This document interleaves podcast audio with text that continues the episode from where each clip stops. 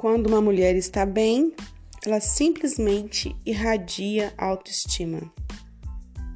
Esse é o podcast do livro Milagres que Acontecem e eu sou a Alonso. Sou diretora de vendas de uma multinacional e trabalho com cosméticos e sou bibliotecária numa universidade pública.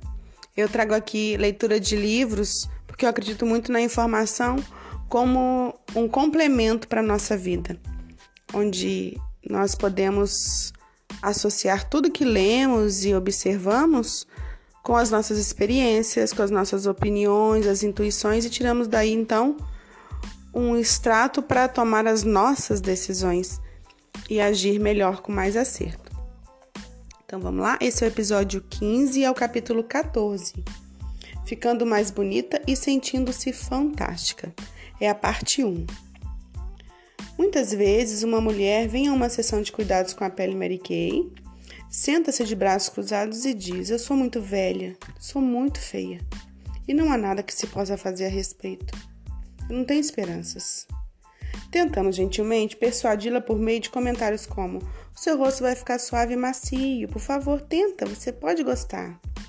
Se a consultora de beleza for suficientemente hábil, em geral, vai, a pessoa vai concordar em fazer uma sessão facial. Uma vez que a sua pele visivelmente fique melhor, ela vai concordar em experimentar a nossa base protetora e depois um pouco de maquiagem. Após uma hora, a consultora vai ter dificuldade de tirar o espelho das mãos da mulher, pois de repente ela se sente bonita. E é óbvio que ela gosta desse sentimento. Quando uma mulher sente que está bem, ela simplesmente irradia autoestima.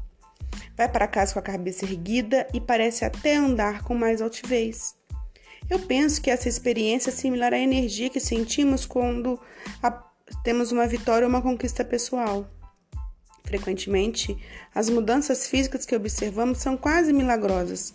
Quando uma mulher se senta à frente do espelho, passa os produtos e transforma-se.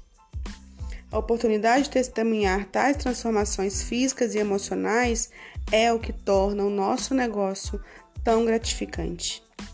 Não há dúvida, quando os economistas listam indústrias à prova de recessão, a de cosméticos está sempre no topo da lista, justamente juntamente com a de cerveja e de cigarros.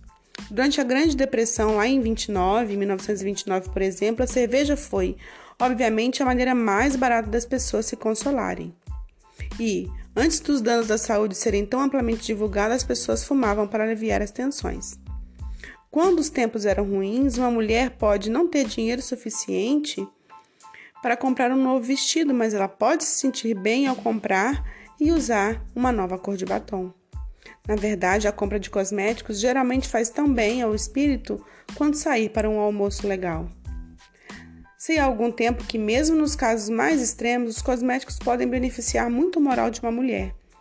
Pense no caso de uma mulher que tenha ficado seriamente doente. Um dos primeiros indícios de que ela está melhorando é quando a equipe médica chega e descobre que ela arrumou os cabelos, passou um batom e até um pouco de maquiagem. Pessoalmente observei esse fenômeno todas as vezes em que eu visitava minha mãe em Houston, numa casa de idosos. Uma das primeiras perguntas que ela me fazia era: Querida, trouxe estojo de beleza? Eu dizia, claro, mamãe. Ela me dizia, você pode me maquiar? Todas as vezes que eu a maquiava, todos da casa me diziam quão bonita ela estava. Mesmo aos 80 anos, ela gostava de elogios. Após a maquiagem, arrumava seus cabelos, ela vestia um lindo vestido e saía para ver os seus amigos. É difícil explicar como simples passos como esses melhoram a visão da vida de alguém. Mamãe recebia tantas reações positivas que um dia a sua companheira de quarto perguntou se eu podia fazer também o mesmo com ela. E assim eu fiz e ela recebeu os mesmos elogios. Hum, pensei, não seria maravilhoso se uma consultora pudesse vir aqui uma vez por semana fazer faciais nessas meninas, nessas senhoras? Seria um gesto de boa vontade, como benefício adicional.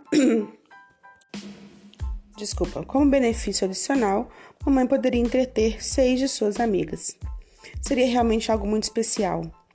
Durante uma reunião então com as consultoras, eu coloquei a minha ideia.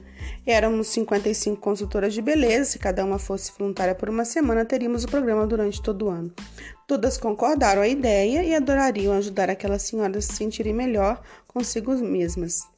As consultoras sabiam que não ganhariam dinheiro com aquelas reuniões, mas que seria uma boa ação. A minha filha era diretora independente Houston e pedi que ela agendasse a primeira reunião para sua avó. Quando eu contei à mamãe sobre os planos, ela ficou muito entusiasmada.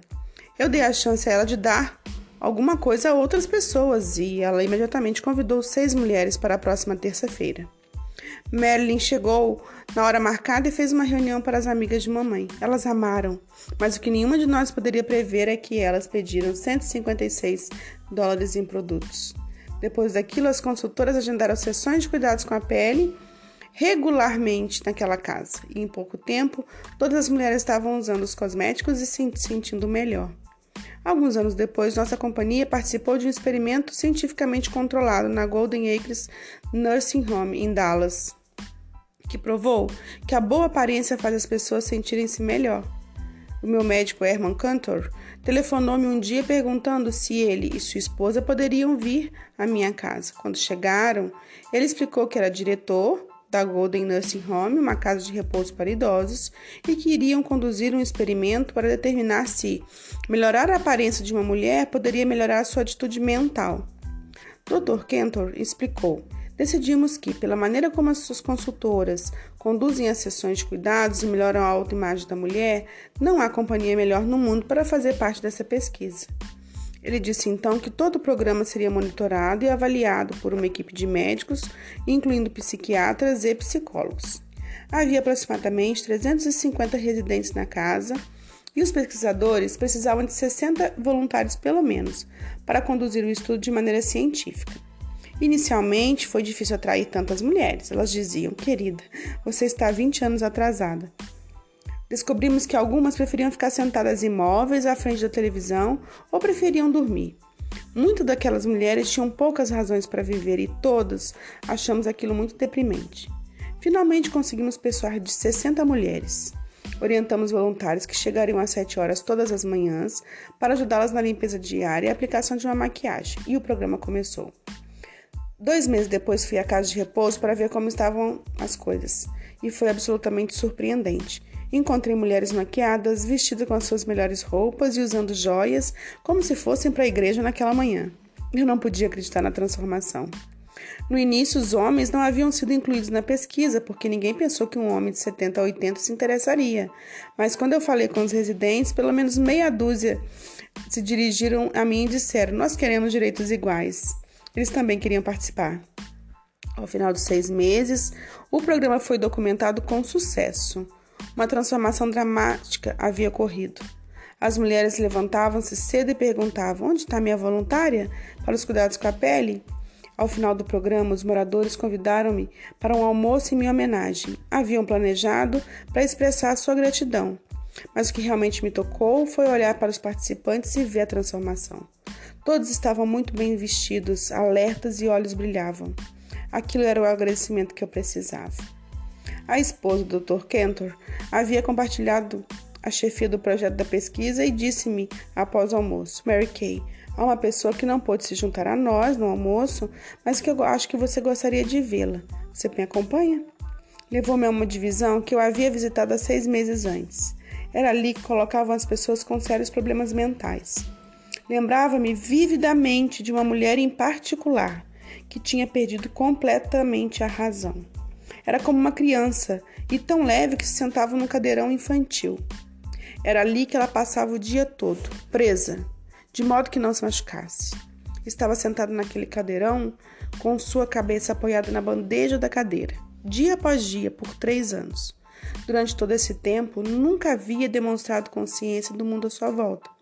Nunca havia dito uma palavra sequer ou reconhecido uma alma vivente. Sabia, entretanto, que os médicos haviam decidido incluí-la no experimento. Enquanto nos dirigimos para aquela ala, a senhora Kentor explicou que todas as manhãs a voluntária, a voluntária segurava a cabeça da mulher para fazer a facial e maquiá-la. Durante essa experiência, a voluntária conversava suavemente com ela. Após terminar, colocava a cabeça dela novamente apoiada na bandeja. Ali ela permanecia até que a enfermeira viesse para alimentá-la, banhá-la ou colocá-la na cama. Quando nos aproximamos da mulher no cadeirão, a senhora Kenton parou e disse: Essa é Mary Kay, a senhora que lhe deu os cosméticos. Com isso, a mulher levantou a cabeça e olhou para mim. Um pálido sorriso apareceu em seu rosto, a primeira reação que mostrava em três anos. E esse sorriso valeu com, com que todo o programa acontecesse. O que aconteceu naquela casa de repouso foi fantástico.